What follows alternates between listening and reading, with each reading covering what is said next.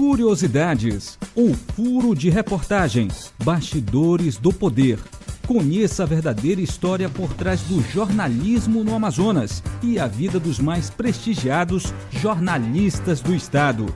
Suas dificuldades, abnegações, conquistas, os dilemas da profissão e tudo mais que a manchete não conta.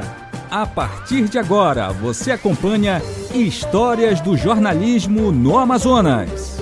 Olá, estamos começando mais uma edição do nosso podcast Histórias do Jornalismo no Amazonas. Na apresentação, eu, Eliana Nascimento, finalista do curso de jornalismo do Centro Universitário FAMETRO. Temos na direção do nosso programa o nosso colega Charles Fernandes e na produção desse podcast temos também os colegas Jamie Savani, Marcos Augustos e, Ma e Matheus Oliveira, que também são finalistas do curso de jornalismo aqui na FAMETRO.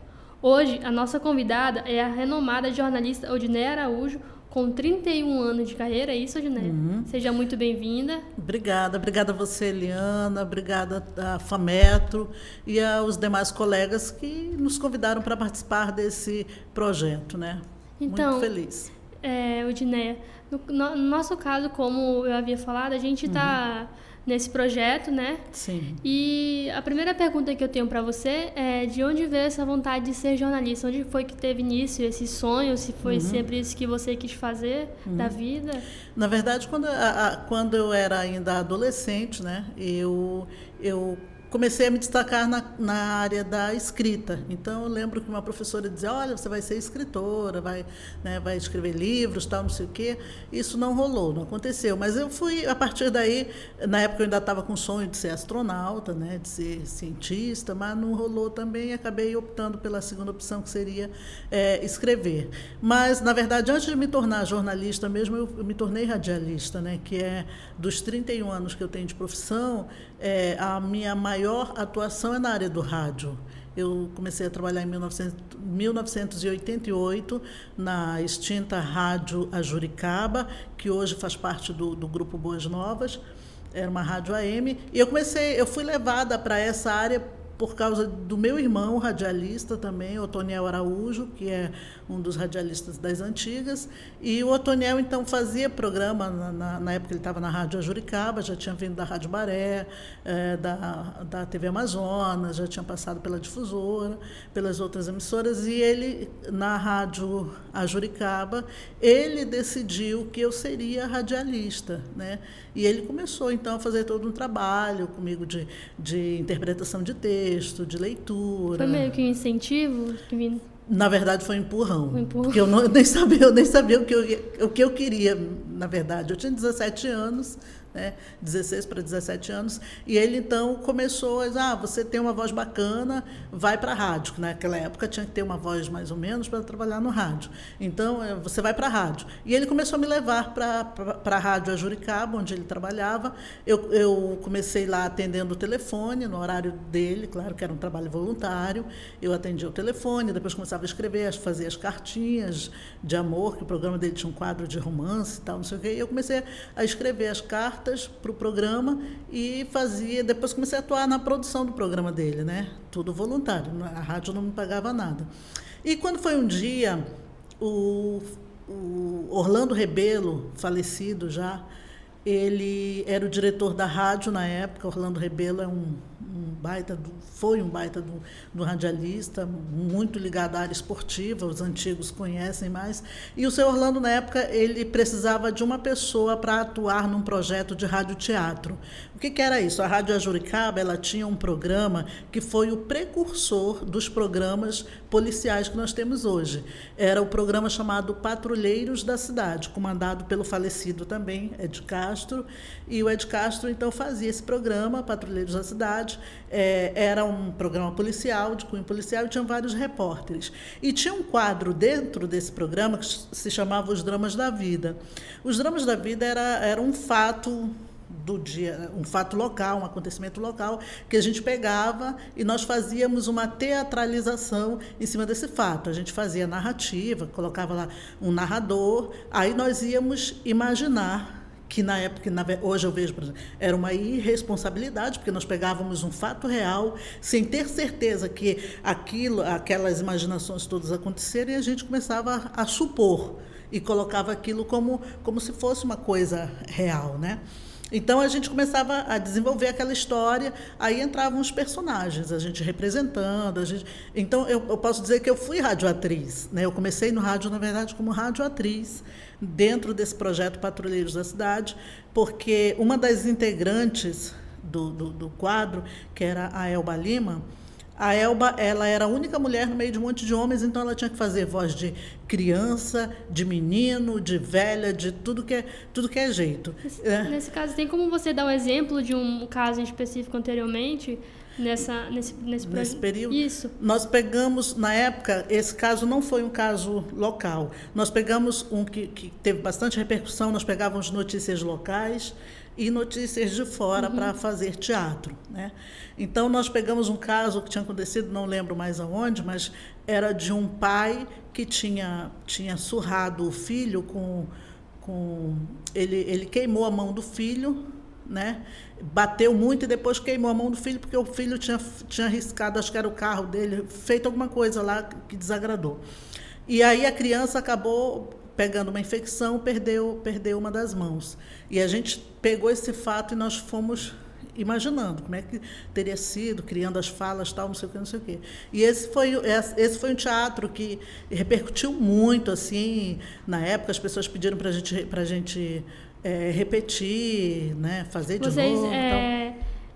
Incorporava assim. A gente, é, a gente interpretava, por exemplo, né? é, nós interpreta, interpretávamos, aí nós tínhamos a, a mãe, pai. Era como se usávamos, fosse uma, é uma história, uma, é uma a história mesmo. A história que a gente desenvolvia usando a sonoplastia, né? Eu lembro do, do. Eu só vou falar de falecido, tá? Porque eu tô, tô com 50 anos, então a minha turma tem muita gente que já fui. Então, o, o Adalberto, Adalberto do Vale, que era o sonoplasta na época, ele era fantástico. Então, assim, foi um período muito rico no rádio que eu, eu ainda tive a oportunidade de viver. Né? Por exemplo, a gente fazia, é, sei lá, nessa, é, numa briga de um, uma, uma um assassinato que teve e teve uma briga, tal, não sei o quê. Então a gente fazia toda aquela encenação e o colega gritava, a gente se afastava um pouco do microfone para gritar lá no fundo. A gente começava a fazer, começava a fazer um monte de sons e era som com a boca, com os dedos. Aí com a gente levava para dentro do estúdio é, vários objetos para ficar fazendo som, tal. Então era muito legal, era muito rico. A gente gravava toda toda tarde, cinco da tarde. E eu entrei nisso porque precisaram de uma outra voz feminina, né, para ajudar a Elba Lima, que ainda até ainda então você era voluntária, né? Ah, é, eu, eu, mesmo fazendo esse trabalho, eu ainda continuei sendo voluntária. Só que quando, quando o Orlando Rebelo disse para o meu irmão, poxa, a gente precisa de uma outra voz feminina para ajudar a Elba, porque só a Elba não está podendo, é a voz dela para tudo. Aí o meu irmão disse assim, ah, minha irmã é uma excelente é uma excelente atriz. E, na verdade, eu só fazia teatro na igreja mesmo, né? Porque era, a gente estava lá, não tinha quem fizesse, aí vai lá, o Odné faz. E eu comecei a fazer teatro lá na igreja, e o meu irmão, não, ela é uma excelente atriz, vai se dar muito bem e tal.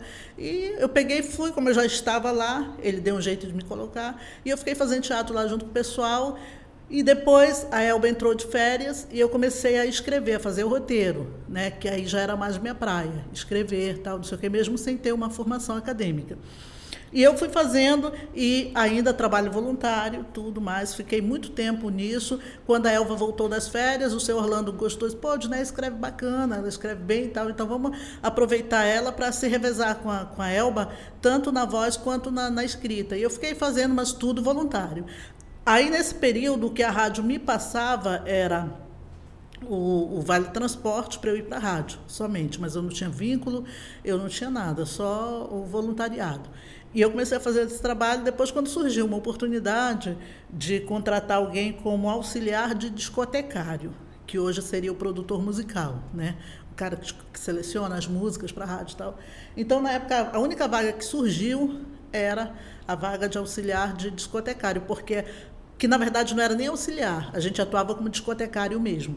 E a, a moça saiu, então não tinha ninguém para ficar no lugar dela, e aí o senhor Orlando disse, ó, oh, a Udinéia está aqui, vamos aproveitar a Udinéia como discotecária, pelo menos a gente contrata ela tal, e me contrataram como auxiliar de discotecária, e eu passei a ter então um vínculo com a rádio, mas continuei fazendo o meu trabalho nos patrulheiros da cidade, e depois eles começaram a me colocar como patrulheira também. O que, que era uma patrulheira? Era uma repórter, né? era um repórter repórter.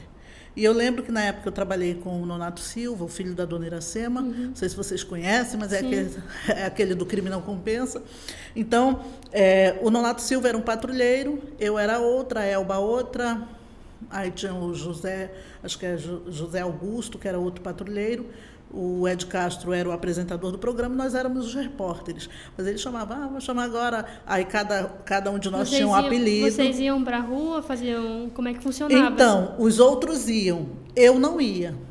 Por quê? Porque eu não sabia, na verdade eu não era jornalista, eu não sabia escrever.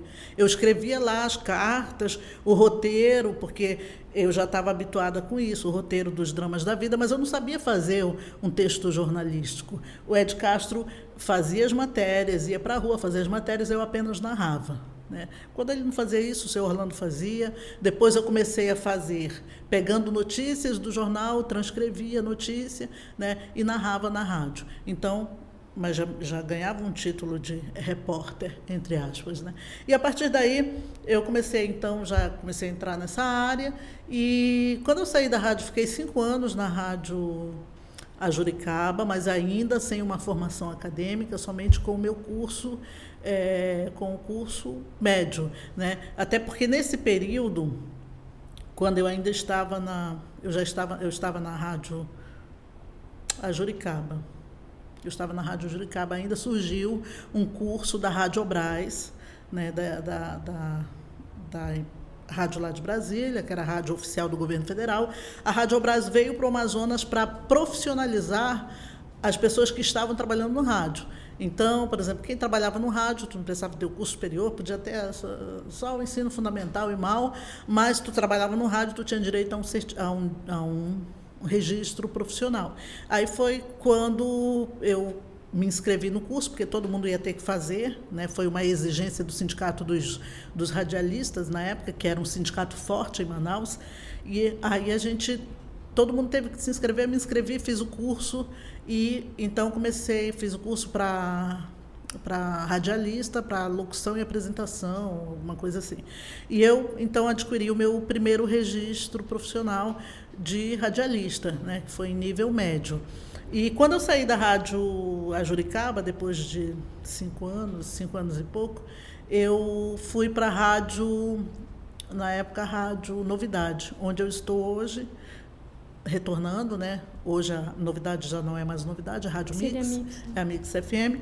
Então eu fui para a Rádio Novidade e foi numa situação interessante, porque eu saí da Rádio a Juricaba, eu não sabia escrever, eu fazia firula lá, porque tá, a gente estava lá, e, enfim. É, depois o programa Patrulheiros da Cidade, eu saí do, dos patrulheiros, né? O, o, programa ganhou uma dimensão muito grande, foi para a televisão, na época o Lupércio Ramos, com o Horário do Povo, a gente se apresentava lá, só que a gente não podia. Ele fazia todo um suspense em cima dos patrulheiros, porque o programa ganhou uma audiência muito grande. Era isso que eu queria perguntar, como é que era o retorno da, dos ouvintes, da população? Ah, era fantástico, assim, por exemplo. Eu era só uma menina de 17 anos, mas as pessoas iam lá na rádio para conhecer a repórter Furacão, que era o meu apelido, a repórter Furacão, e as pessoas iam lá para pedir Qual autógrafo. Porque de onde veio o Furacão? É, eles, eles iam dando apelido para gente. Por exemplo, a, a Elba Lima era a repórter que não tem medo de nada. Aí depois ficou a repórter que não tem medo de visagem. Né? E ela, a, El, a Elba, na época, ela, ela já era uma senhora, já era quase cinquentona. E eu era repórter Furacão, acho que eu era mais jovem, sei lá, tinha uma leitura mais dinâmica.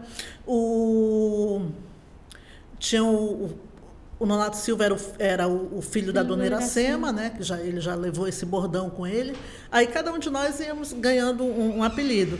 E quando a gente começou a fazer esse trabalho, assim, o, a repercussão foi, foi fantástica. Assim, o público ia lá para conhecer, para pedir autógrafo, para para tirar, é, tirar foto, né, que era, era mais difícil, mas as pessoas chegavam lá para, ah, eu vim aqui te conhecer, tal, não sei o quê. E aí na época tinha um programa é, A Hora do Povo, o Horário do Povo que o Lupércio apresentava, o Lupércio Ramos, ex-deputado estadual, ele o Lupércio, ele começou a fazer toda aquela coisa, ah, tal dia nós vamos revelar para vocês os patrulheiros da cidade, porque naquela época, naquela época ainda, o rádio ainda trabalhava muito na questão da, da, da sensorialidade, trabalhava muito, era muito forte na questão da imaginação do, das pessoas, Sim. porque não tinha imagem, ninguém sabia como é que era a Odineia, ninguém sabia como é que era o Ed Castro, Nonato Silva, então as pessoas só, só nos ouviam na rádio, o programa era no horário de almoço, né? E a gente liderou durante muito tempo.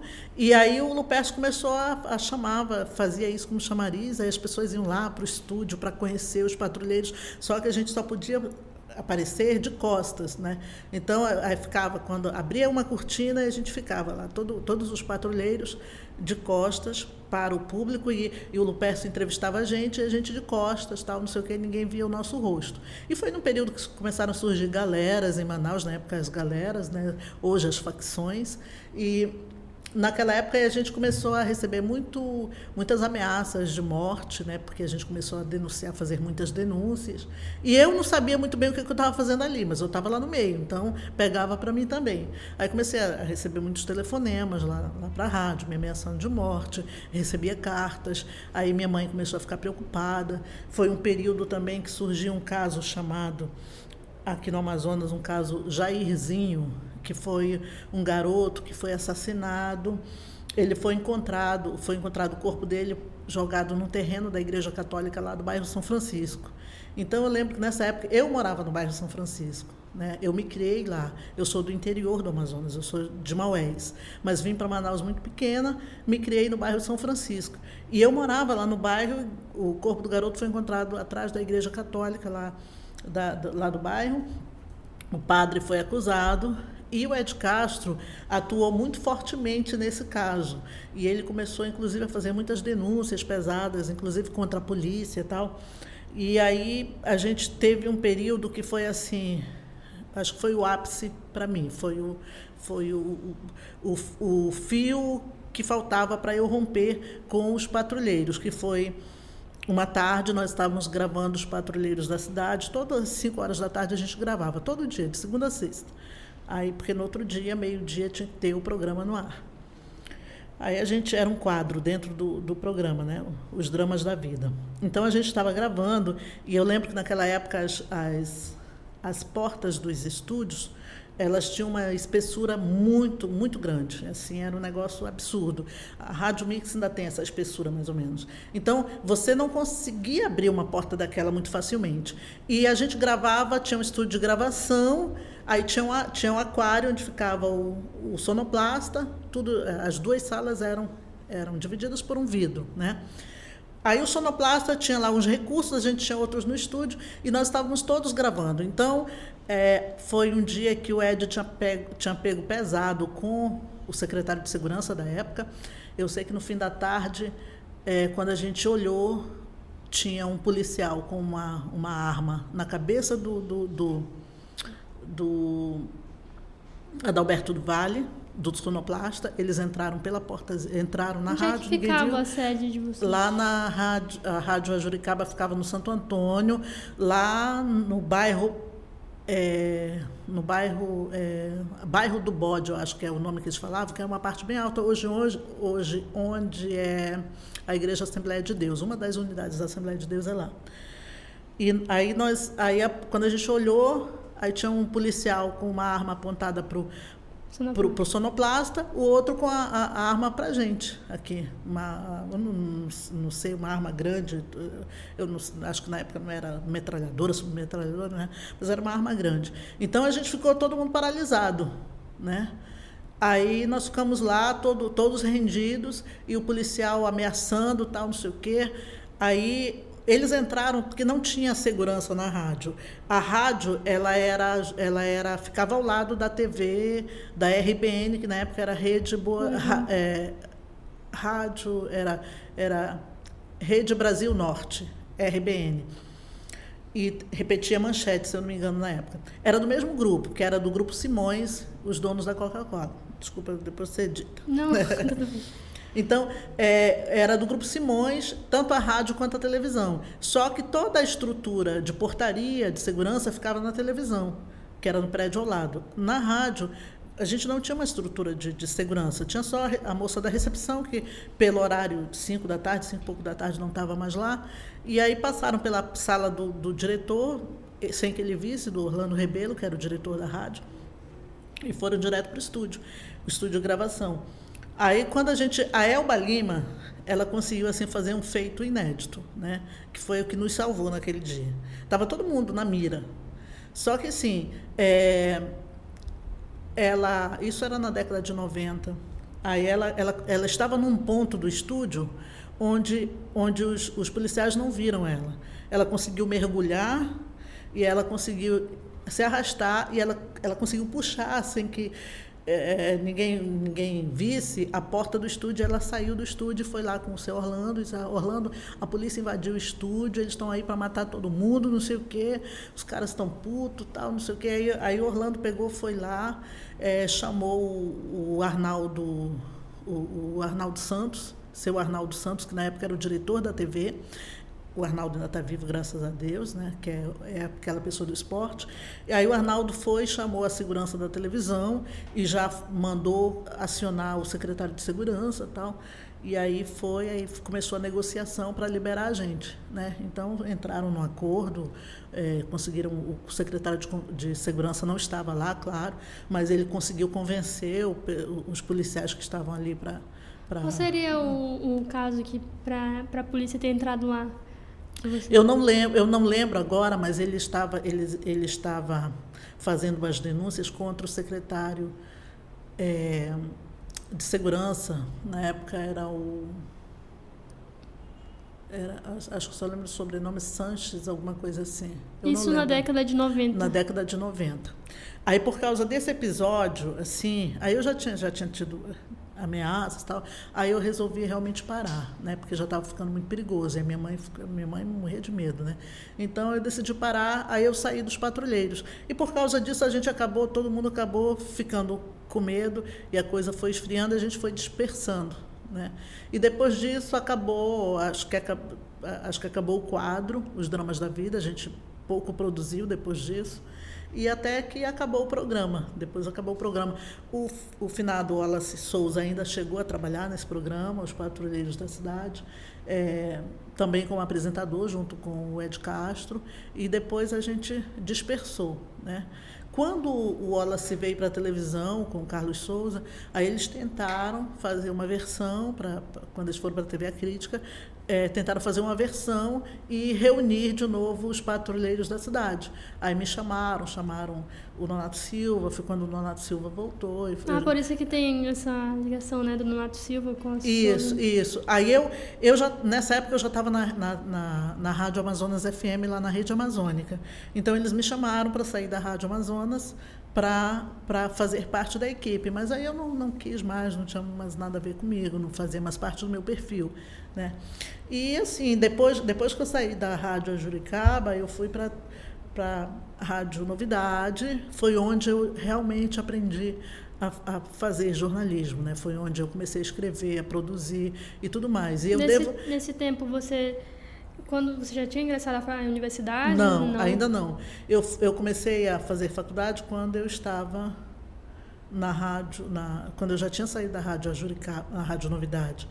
Porque quando eu fui para a Rádio Novidade, é, é, que surgiu na época, eu consegui entrar lá sem uma, uma formação acadêmica, porque na época surgiu uma vaga, estavam precisando de um repórter, e, e o cara que estava comandando o jornalismo lá, ele estava com um projeto jornalístico, que era o, o jornalista Edmilton Neves, que trabalha até hoje no Jornal A Crítica. Assim, é a pessoa a quem eu devo a minha formação profissional. Né, mesmo não acadêmica ainda, é que ele me, ele me deu a oportunidade de trabalhar no jornalismo realmente sério, é, é, não sério, mas no jornalismo realmente é, é, fora daquele contexto policial, é, um jornalismo político de, de, dos acontecimentos atuais.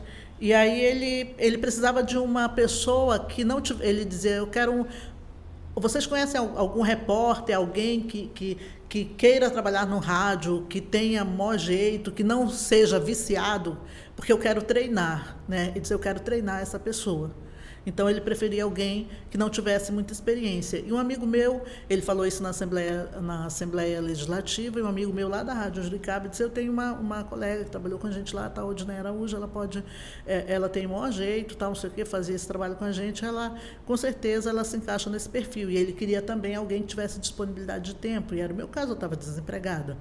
E aí ele foi lá na minha casa, disse: Eu tenho uma oportunidade ele conseguiu meu contato, meu endereço com meu irmão. Ele disse: Eu quero te levar para trabalhar na Rádio Novidade. Você quer? Aí eu disse, cara, eu quero, mas o que, que eu vou fazer lá? Não, você vai ser repórter. Mas eu não sei se é repórter, mas eu vou te ensinar.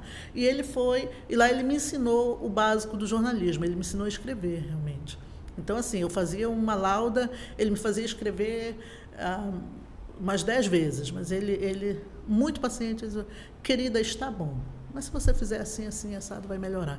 E assim, ali, ali eu tive uma aula de jornalismo, assim, na prática. E eu comecei, então, a trabalhar na Rádio Novidade, saí de lá, fui para a Rádio Amazonas, onde eu fiquei 13 anos da minha vida. E foi na Rádio Amazonas, foi quando eu comecei a fazer faculdade. Na rádio, quando eu estava na Rádio Novidade, eu já, já eu, eu, senti que eu deveria fazer faculdade, né? Porque o mercado estava me exigindo.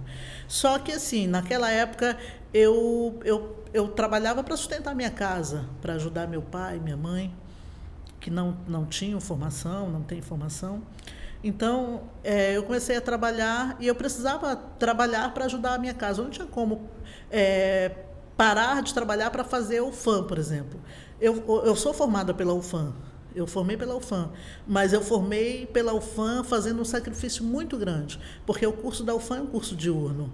Então você, você tem que ter o horário da manhã para estudar até o segundo período. A partir do terceiro período, não sei se já mudou a grade curricular, a partir do terceiro período você tem que ter o dia todo para estudar. Porque a partir do terceiro período, é, pelo menos três vezes na semana, você fica na universidade o dia todo. Tem aula até meio-dia, aí volta duas da tarde, sai seis da tarde. Quer dizer, aí como é que filho de pobre vai estudar numa universidade? Você tem que ficar o dia inteiro. E você vai trabalhar que horas? Né? Então, eu não tinha condição, mesmo, mesmo que eu, eu quisesse muito, eu não tinha condição de fazer a UFAM na época, porque eu precisava trabalhar. E uma universidade particular, na época, só tinha Newton Lins, com um, um curso de jornalismo, custava o um, um valor de um curso de medicina hoje. Né? Na época era o equivalente, eu acho que a 900 reais, a mil reais, sei lá. Então, assim, eu não tinha como fazer uma faculdade particular. Aí eu comecei a fazer, fiz o vestibular da, da, da única faculdade uhum. particular que tinha, passei, mas eu não tinha como bancar. Eu consegui até uma bolsa de estudos mas eu tinha que pagar matrícula, tinha que pagar não sei o que, que daria um absurdo, eu não ia ter, conseguir arcar. Aí comecei a fazer uh, publicidade e propaganda, que fora o curso de jornalismo, que era o único particular que nós tínhamos, que era lá na, na lá na Avenida, Newton Lins, a outra, o outro curso de comunicação na época era, era publicidade e propaganda lá na faculdade, na época, Objetivo já na época objetivo. Então, é, eu comecei a fazer, até eu comecei a estudar publicidade propaganda, embora não, eu não atuasse na área, eu atuava na área do rádio.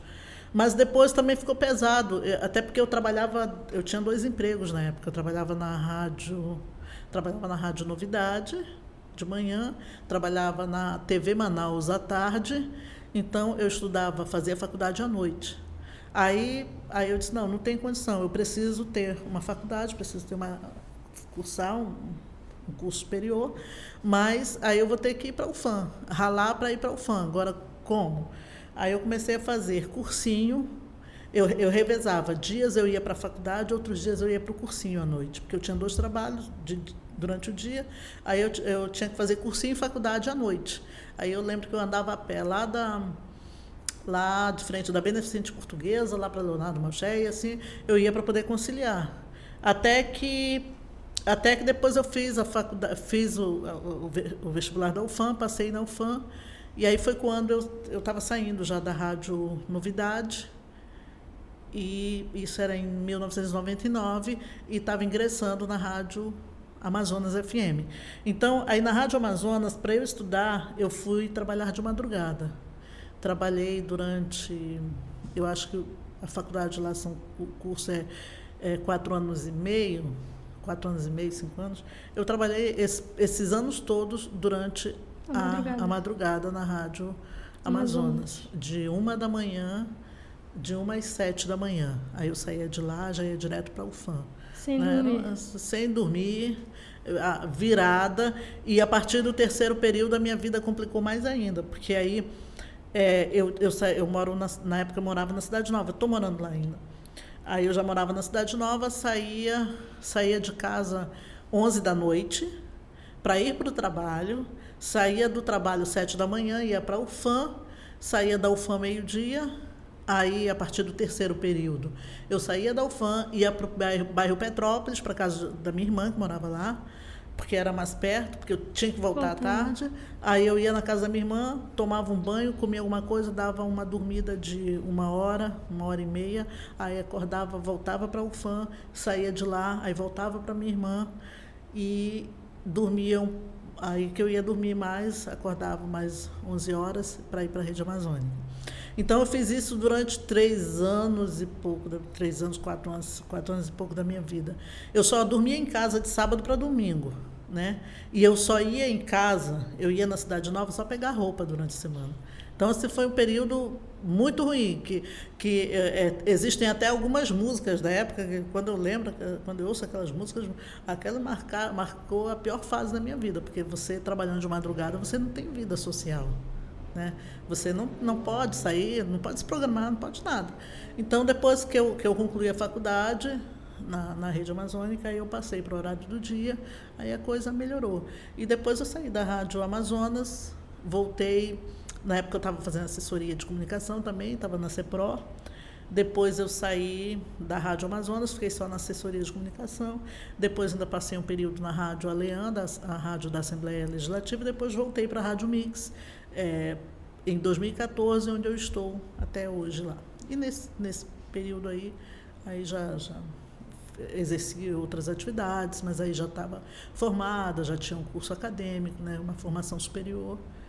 Aí a coisa melhorou um pouco. Nesse caso, eu consegui identificar que eu acredito que assim, como você disse, um dos momentos mais difíceis foi nesse período que você passou é, tendo trabalhando de madrugada, né, uhum. né, tendo que ir para casa da sua irmã. Eu, eu, acredito que esse tenha sido o momento mais difícil no, durante a sua vida profissional, uhum. né? E qual foi o momento assim que você sentiu mais gratidão, assim, que você, nossa, olhou para o céu e, e, ficou muito feliz com aquele momento uhum. durante a sua carreira?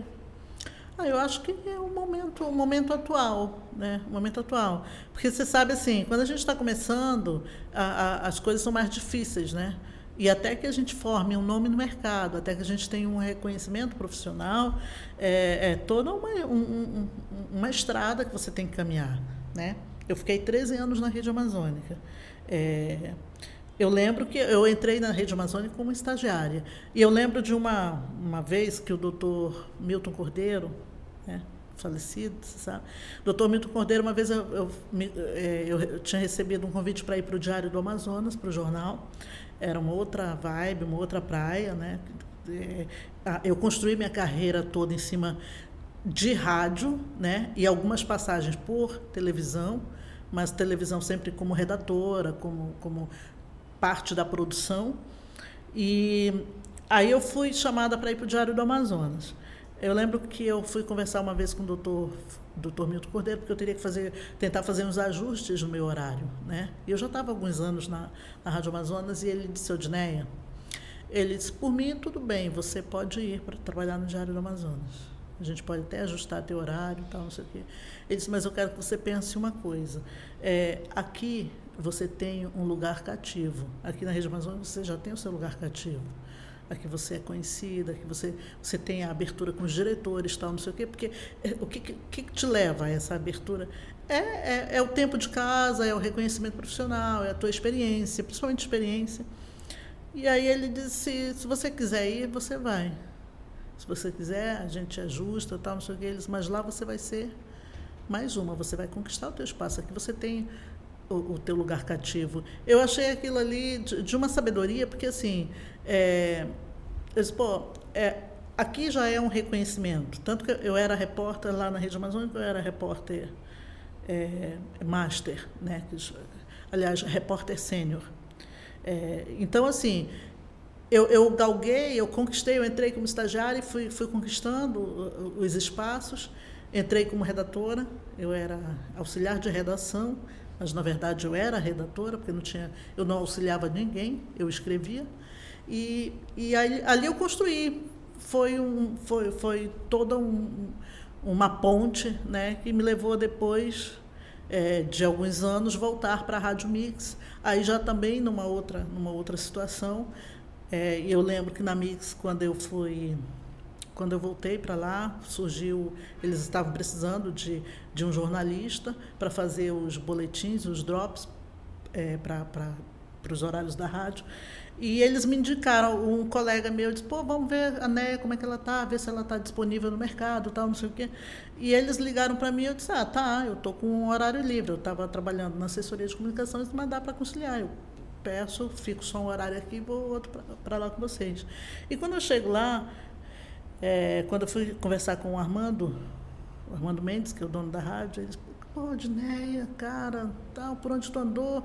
E ele disse, não, Odneia, pô, Paula, que era a diretora financeira, a Odneia é minha amiga, a Odneia já trabalhou comigo muitos anos, tal, uh, sempre foi uma, uma, excelente pessoa, uma excelente profissional, nunca me deu é, trabalho, tal, não sei o quê. Pô, a vaga é dela, vamos colocar, só vou ajustar aqui com ela o salário e a gente vai, vai fechar o contrato. Aí e foi, foi isso. Assim, eu senti. Já, aí eu já, já volto para a Rádio Mix num, num, num, outro patamar profissional. Né? E depois de eu estar na Mix, eu, vou, eu recebi um convite para voltar para a Rede Amazônica. Né? É um período de, em, em que, após o falecimento do doutor, do, do, do doutor Felipe Down, eles, eles fizeram uma reformulação na rádio, na empresa, e eles me convidaram e eu fui lá ouvir qual era a proposta, né? Só que assim, financeiramente para mim não era viável e, e na Rádio Mix eu estava num outro, num outro estágio, né? Num outro patamar. E eu disse não, eu vou. É, é, na verdade hoje para mim é melhor permanecer na Mix, porque eu teria que sair da Mix para voltar para a rede amazônica. E eu optei por isso, mas acho que assim, hoje eu vivo, é claro, a, minha melhor fase profissional, né? Até porque, assim, eu já estou com 31 anos de profissão. Né? Aí eu te falei, já estou perto de aposentar, né? Embora para a nossa profissão não tenha, mas não tenha uma data, uma idade, né, para isso. Mas enfim. É, você sempre se sentiu bem assim, sendo você não quis, nunca quis ser repórter de TV ou escrever para jornal impresso? Como é que você vê assim? Para televisão eu nunca, eu, na verdade eu sou tímida. Eu tenho eu tenho esse, essa questão. Eu nunca para jornal eu até eu até cheguei. Eu, numa das vezes que o Diário do Amazonas me chamou, eu ainda fiquei por lá. Só que é, o trabalho, o ritmo deles é bem diferente do nosso, de rádio e de televisão. No rádio e na televisão a gente tá, tem mais um horário determinado para cumprir. No impresso, não. No impresso você tem um horário para entrar e não tem um horário para sair. Né? Até porque você vai ter que. Então, na época eu estava. Eu fiquei um período no Diário do Amazonas, eu estava fazendo uma pós-graduação na época, e eu trabalhava de manhã na rádio, na rede amazônica.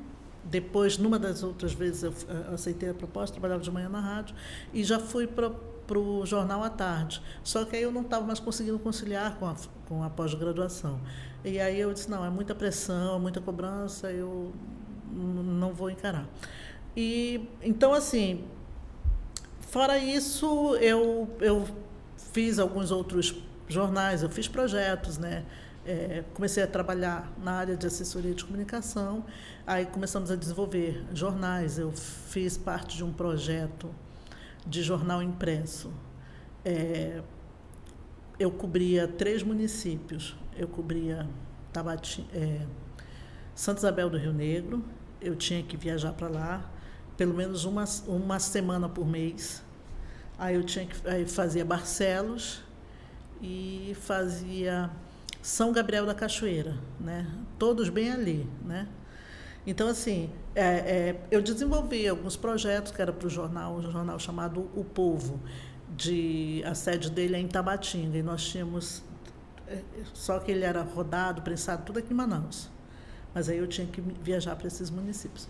Então, eu tive minha experiência com impresso, tive minha experiência com televisão também.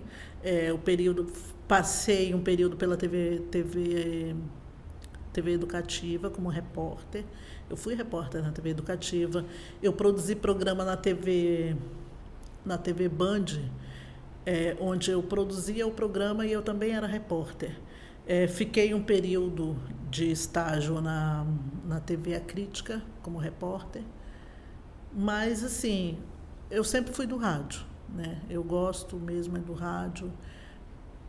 Tenho no meu currículo a, a, as minhas maiores atuações são no rádio.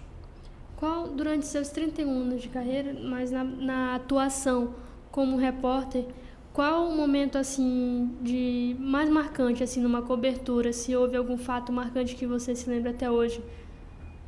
Ai, não sei. Foi um, eu, eu, lembro de um período muito triste da minha vida como repórter. Foi um período que eu fui designada para fazer polícia, assim. Não é minha praia. Eu fiquei eu fiquei quase um ano cobrindo polícia. Foi um período que, como repórter, eu fui designada só para a área policial. Então, assim, foi um período, nossa, foi um período deprimente para mim. O, a primeira semana, eh, eu, gente, eh, na época a gente não, não era tão, tão, tão corriqueiro falar em depressão, mas eu estava deprimida. Né? Eu entrei em depressão, porque você, você conviver com, com a pior face do ser humano, né?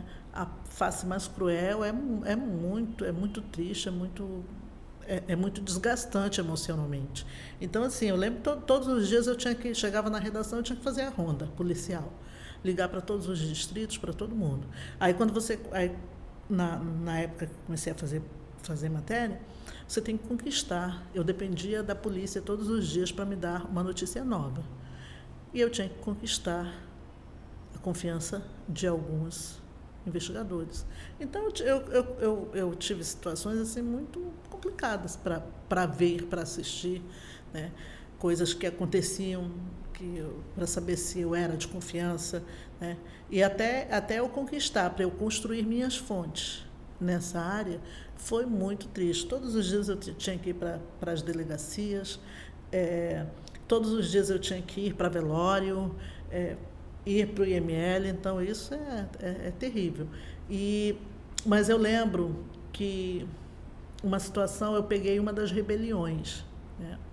Eu peguei uma das rebeliões. E a rebelião tinha acontecido no, no domingo. Em 2017, é. né? Foi em 2017? Não, não, foi, não, foi antes. Foi antes. Uma das, uma foi das na... primeiras rebeliões. Eh, eh, eu estava na época na rádio Manaus, Amazonas. Aí eu fui eles tinham feito uma chacina lá no, no presídio. Cara, quando cheguei na segunda-feira, que eu tive que ir para lá, assim, você chega ali. Eles estavam lavando o presídio, porque o sangue ficou aquele monte de sangue, aquele sangue lá desde o dia anterior, aquele sangue podre. Eu fiquei durante tanto tempo com aquele cheiro, sabe, sentindo aquele cheiro que ficou horrível. É, eu lembro que na época era uma época de pantalona, tal, não sei o quê. E a minha calça comprida, quando eu cheguei na redação, eu, eu tive que cortar quando eu não aguentava mais aquele cheiro. Porque era uma calça pantalona, tal, pegou naquele cheiro, aquela coisa toda. Então, assim, foi um negócio bem complicado, assim, foi uma, uma situação bem traumatizante para mim. Eu imagino. É, no caso, é, você tem uma editoria que você tenha mais simpatias é, e por que você gosta desse, dessa editoria? É. Hoje, na verdade, quando a gente trabalha, trabalha em rádio, a gente não tem muito uma editoria voltada para si, né? É, as editorias elas funcionam mais, mais explicitamente nos jornais, né? Na rádio a gente acaba fazendo várias coisas, né? Eu gosto muito de política, por exemplo, eu gosto de política, é, embora hoje hoje na Rádio Mix eu cubro várias editorias. Hoje, por exemplo, eu fiz uma matéria da área de economia e uma outra da área de, de educação, né? Então, mas é, é muito relativo, assim. Então, por isso a gente tem, acaba tendo que, que ser um pouco é, especialista, entre aspas, em vários assuntos, né? Isso. Você sabe que a gente não, não, não, não vai se especificar. Eu tenho, uma, eu tenho uma, uma especialidade na área de jornalismo, na área de ciência, na divulgação científica, né? mas eu não. É a, é a área que eu menos atuo, né? porque é, é muito muito relativo, mas eu gosto muito de política. É, eu gosto de ler. É, eu, antes de sair de casa, eu já acordo de manhã, já vou ligar o rádio, às vezes a televisão, para atualizar as notícias, para ver o que está rolando. Mas eu, eu me atenho muito aos comentários políticos. Bom, Diné, o nosso tempo está chegando ao fim, né, que a gente começou okay. aquele horário. Uhum. Mas eu queria que você deixasse um recado, assim, não um recado, seria uma mensagem para os nossos colegas, nossos alunos que estão finalizando o curso e alguns estão entrando no mercado de trabalho agora também, assim como eu. E uma uhum. mensagem que você deixa para essas pessoas é, que vão ingressar no mercado. Uhum. Bom, a mensagem é que não parem de estudar, a gente não pode parar, né? Porque hoje o mercado mudou. Né? Na minha época, nós, nós tínhamos um perfil e um padrão. Hoje, esse perfil ampliou, né? até porque o mercado afunilou. Então, hoje, o mercado está exigindo muito mais do profissional, muito mais de quem está entrando nele. Né? Eu até, até eu fui professora universitária também eu ministrei aula em algumas faculdades, e eu sempre disse assim: é, eu me preocupo com o profissional que está entrando agora no mercado, porque eu já estou saindo dele. Né? Mais alguns anos e eu já saio. Mas para quem está entrando agora, é, é, a pessoa tem que ser muito versátil. Né? E hoje todas as mídias estão convergindo para a internet, não tem, não, não tem outra. A gente vai numa entrevista coletiva essa semana no júri lá do, do, do julgamento do delegado. do delegado. Quer dizer, acho que você estava lá. Não. Não? Cara, tava uma loucura aquilo ali. E você olha, você vê, tá todo mundo fazendo live são, são os portais. Hoje. Inclusive, é, a rádio, acho que a rádio de vocês, ela a chega a fazer live também? A gente faz do programa. Nosso programa é transmitido ao vivo pela internet. Né? A gente, na rádio, a gente vai faz. É, nós deve, deveríamos fazer. É, o Armando diz que eu, eu sou mais resistente às, às mudanças. Né? A gente faz. É, eu, às vezes eu tenho que fazer matéria para para a rádio e para o site, né? para o Mano, para o portal. Então, para o aplicativo. Aí a gente acaba fazendo, mas hoje está todo mundo convergindo para isso. Então, é, a turma nova, a turma jovem, leva uma vantagem em cima da minha, da minha geração, por exemplo, porque vocês são da, da era digital. Eu já eu, eu tive que, que, que migrar para isso. Mas hoje o profissional desse mercado ele tem que ser ele tem que ser muito esperto, tem que eh, ler muito, conhecer muito, estar super bem informado, porque nós não temos tempo, nós não temos tempo para nos, nos especializarmos em, em, política, em economia, não tem, não tem mais essa. Nós temos hoje o repórter é um generalista. Né? Então a gente tem que saber de tudo um pouco, estar bem informado e muito bem relacionado. Né? Porque hoje, é, se hoje existe uma coisa que funciona muito, é o network é, é, é, é, o teu é a tua rede de amizades e de, de influência, porque são essas pessoas que vão te abrir portas lá no futuro. Até porque o mercado convencional, como eu conheci, está é, tá, tá acabando. Hoje você vê, por exemplo, as rádios já não têm mais um departamento de jornalismo, são poucas as rádios que, que estão investindo nisso. Por quê? Porque é mais, é mais caro investir em jornalismo do que em música. Você compra baixa, faz uma playlist e pronto, tu não tem gasto com o profissional. Né? Então, quer dizer, as, as oportunidades para o jornalismo, elas, elas estão se afunilando. Então, hoje o profissional de jornalismo tem que ser empreendedor mesmo. Né? E não é à toa que a gente vê aí no, nas coletivas vários sites novos, vários blogs novos, vários canais. Os profissionais da minha época, muitos que já saíram do mercado, estão montando esses, esses canais alternativos, né? De, uh, alternativos, esses canais de comunicação, porque não é mais alternativo. Né? Hoje a internet é, é, é a é o que há no mercado. Hoje dificilmente você ouve rádio, você ouve rádio no, no trânsito, você assiste televisão é, geralmente quando chega em casa e olha lá. São esses, fora isso é só a internet, né, que a gente tem. Então, o meu recado para vocês é que estudem bastante, não parem de estudar, não parem de aprender, se profissionalizem cada vez mais, empreendam muito, porque é o que vai segurar é, o mercado né, daqui a mais alguns tempos. Odineia, muito obrigada pela sua obrigada participação, você, por aceitar nosso convite. Nós agradecemos em nome dos meus colegas que não estão aqui agora, agradeço a sua participação. E nós ficamos por aqui e até a próxima. Esse é um podcast desenvolvido pelos alunos do sétimo período do curso de jornalismo do Centro Universitário FAMetro, com a supervisão da professora Cristiane Barbosa e coordenação do professor Gustavo Sorães. Operação de áudio Lucas Xavier e André Cunha. Direção geral e coordenador de conteúdo Gustavo Sorães.